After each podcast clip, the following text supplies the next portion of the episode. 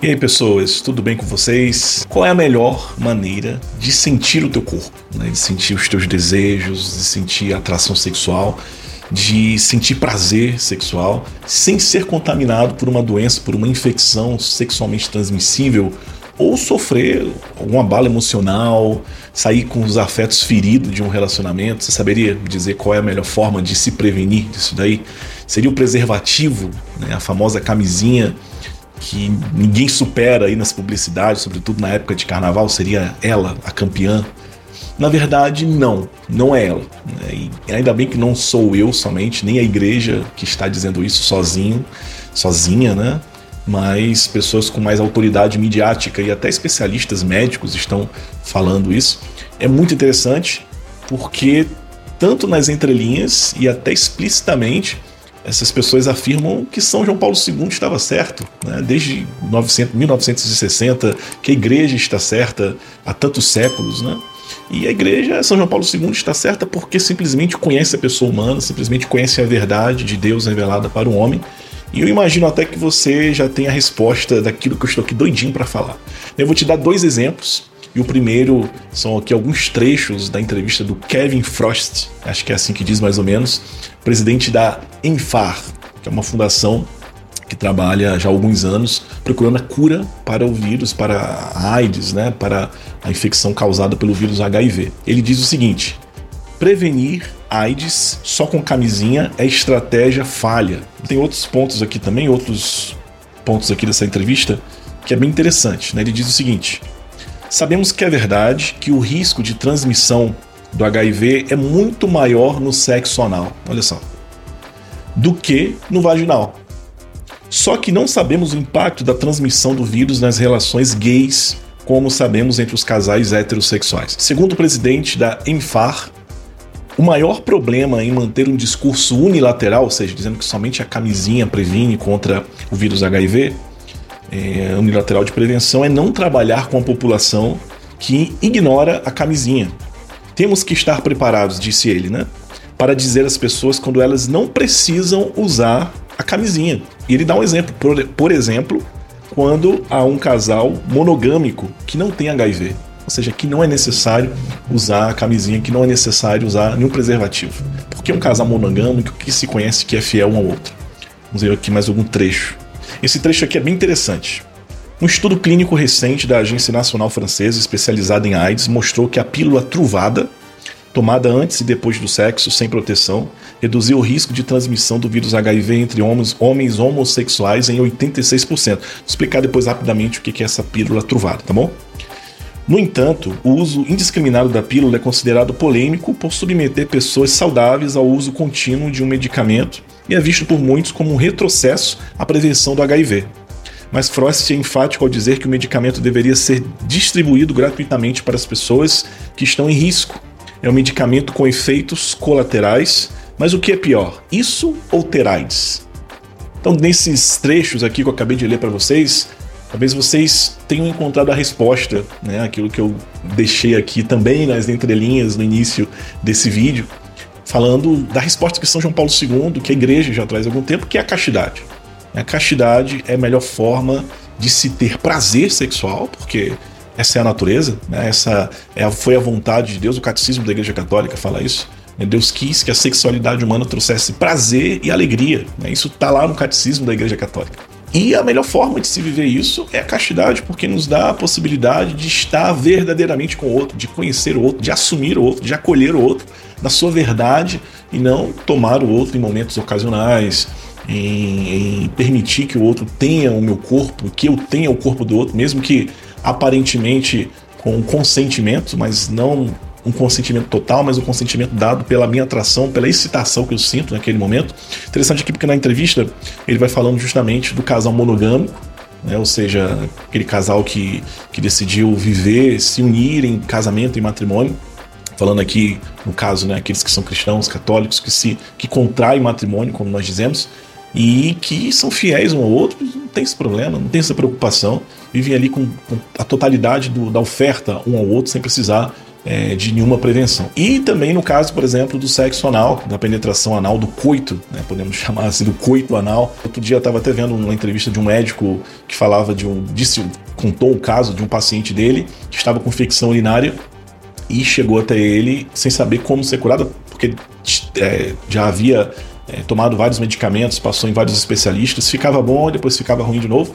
E o médico teve esse reflexo de perguntar: Você pratica sexo anal com sua esposa? Você pratica sexo anal com minha esposa? Olha só, ele era casado, só praticava relação sexual com a sua esposa, mas praticava o sexo anal. E, e aí ele perguntou: Isso aqui é só para dar um exemplo para vocês, né? E com qual frequência? Ah, 50%, né? Assim, nós gostamos muito do sexo anal.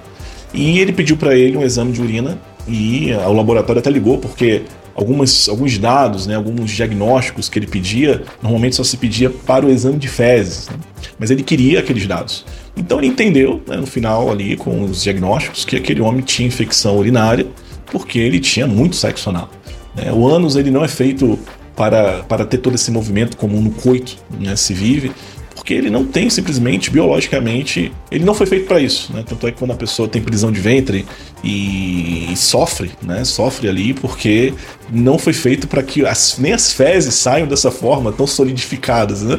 Para poder a gente entender bem o contexto aqui. Já a vagina não, a vagina é feita para isso. A vagina, a vagina pode nascer até uma criança em parto normal, como nós sabemos, né? Como desde toda a história da humanidade nós vemos as pessoas nascerem. Até hoje você fala de parto humanizado, tá na moda então, existe uma natureza que é ignorada hoje em dia, mas que fala de castidade. Né? Não é simplesmente um dado biológico, mas um dado biológico que fala da nossa, daquilo que é, é mais profundo no homem, daquilo que é mais ontológico no homem. Quero mostrar para vocês também aqui um vídeo de uma médica urologista que é muito conhecida, muito famosa, tem vídeos ótimos aqui no YouTube.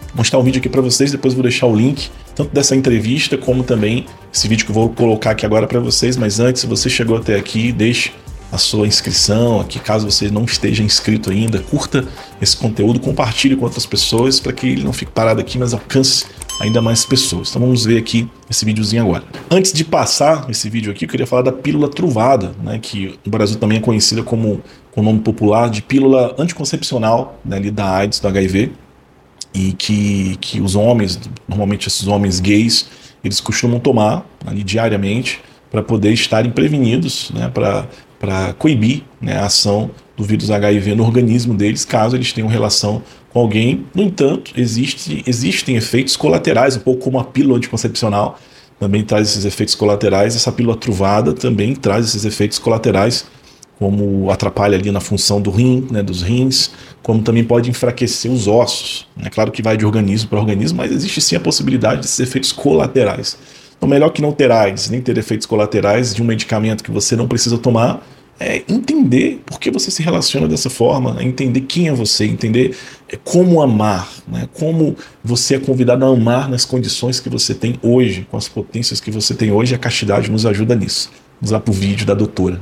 Então, o nome dela é doutora Samia Posses. Né? Nesse vídeo aqui ela fala dos riscos do sexo oral, e aqui no final ela fala né, várias coisas, e no final aqui ela fala como prevenir. Olha só.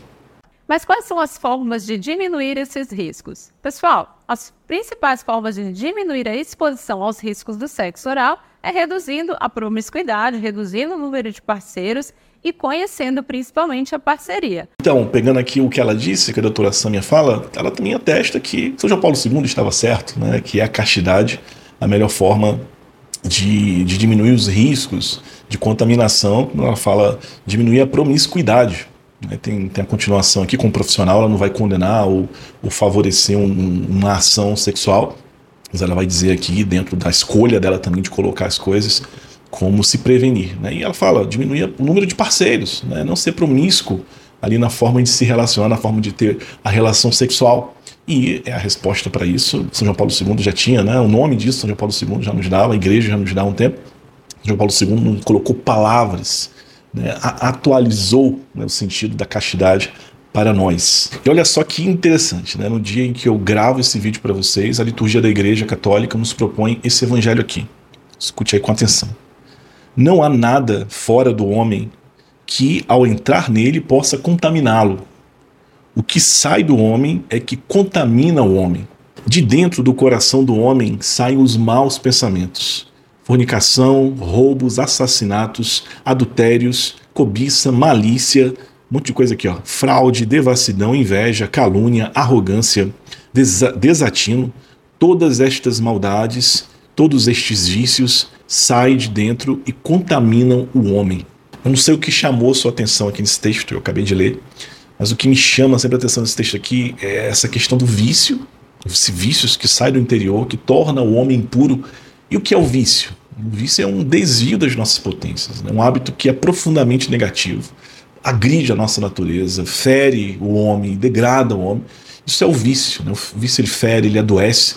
E essas são as consequências né, do vício, das escolhas interiores que desvirtuam as potências que nós temos. Em relação isso que nós estamos falando aqui, nós precisamos entender que antes de se proteger colocando um pedaço de látex né, nos órgãos genitais ou tomando remédios desnecessários para o corpo, no seu interior, a pessoa já tomou uma decisão. Ela já decidiu tomar as suas potências, suas faculdades sexuais, afetivas e responder a elas de maneira imediata, impulsiva, responder aos seus apelos de forma impulsiva. Ele decidiu viver as suas experiências sexuais com a, a única finalidade do prazer e abandonou aquilo que é a relação pessoal, a relação integral com alguém, né? mas decidiu viver simplesmente pelo prazer. Isso é viver a sexualidade de forma promíscua, ter muitos parceiros, ou viver um relacionamento dito aberto, ou mesmo um relacionamento inseguro, onde somos infiéis, sem muita dificuldade né, em ser infiel com o outro. Contrariando isso tudo que eu falei aqui do vício, a virtude da castidade ela orienta as nossas forças, as nossas potências para a plenitude do nosso ser. Uma vida sexual que tem prazer como único fim, como meta, ela vai adoecer o homem, né? seja adoecê-lo fisicamente, mas também emocionalmente. A castidade é essa virtude que podemos chamar também de dom, né? essa, essa virtude que nos faz viver a faculdade sexual na sua máxima potência. E a castidade, gente, não é como a ideia popular, a imaginação popular pensa esse sacrifício eterno de abstinência.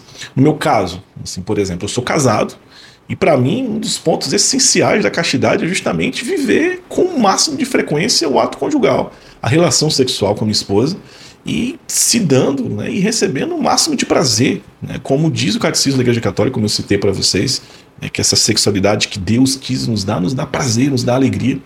A castidade, para mim, consiste sim em ser fiel à minha esposa, e, e, não me proteger nem contra as doenças, nem contra a vida, né, que venham né, ali a vida. Essa, essa união, essa oferta livre vai nos fazer viver ainda mais a união, a unidade entre nós, seremos ainda mais unidos. É, são prazeres que simplesmente essas tentativas, essas aulas que se dão por aí, né, de como ter um maior orgasmo, não se compara né, a essa realização que se tem é, vivendo a castidade ali em um relacionamento, como por exemplo eu vivo no meu, no meu matrimônio. Eu repito, não tem nada de errado com o prazer. O problema, o que realmente fere o homem, o que adoece o homem, é a forma desordenada como nós buscamos ou nos damos prazer. Eu estava aqui pensando, preparando esse vídeo, eu também achei um texto sobre os benefícios e os perigos da masturbação. Eu garanto para você que os benefícios que colocam no texto são os mesmos que nós temos no ato conjugal. E, e, é bem maior até, né? Ali a produção de, de, de boas sensações, os neurotransmissores, mas os, dos malefícios nós estamos livres ali, né? Quem não pratica masturbação. Como a ejaculação precoce, né? Pode ser causada pela masturbação, como a disfunção erétil também, como a falta de interesse pelo cônjuge, porque é, eu vou conseguir entender o meu corpo sozinho, vou me tocar sozinho. Normalmente, quem pratica masturbação ali continuamente também é, consome pornografia. Então, quando ele encontrar a pessoa real com quem ele se casou, com quem ele se relaciona, ele vai ter mais interesse. E esses malefícios talvez não sejam doenças sexualmente transmissíveis, mas são essas feridas emocionais que eu te falava, né? esses vícios que vão nos afastando, que vão nos fazendo viver a solidão e sofrer também por não conseguir viver bem ali a minha vida sexual. Não sei se você já consegue enxergar, né? mas a ordem que a castidade traz é muito mais benéfica para a saúde humana, muito mais natural, né? planifica muito mais o ser humano do que simplesmente fazer uso da técnica para se oferecer prazeres. Outro dia eu ouvi um filósofo francês dizer né, que, sem dúvida, nós evoluímos na técnica, na tecnologia, Mas na humanidade, em valores morais, nós realmente devoluímos. Né? Mas isso não deve nos desesperar, não deve nos, de forma alguma, nos desanimar. Né? Eu estou aqui te falando de castidade. A castidade é tão real quanto o teu desejo sexual, como esse vídeo que você está assistindo agora. Né? Ela pode potencializar o seu prazer, ela pode te dar uma plenitude, pode te dar uma satisfação plena de quem você é. Não tenha medo da castidade, não tenha medo de lutar por ela, não tenha medo de clamar a Deus essa graça. Muito obrigado por ter ficado até aqui. Lembro você, se inscreva aqui caso não esteja inscrito. Envie esse vídeo para outras pessoas e vamos continuar aqui trabalhando em vista da castidade. Vale a pena. Deus abençoe.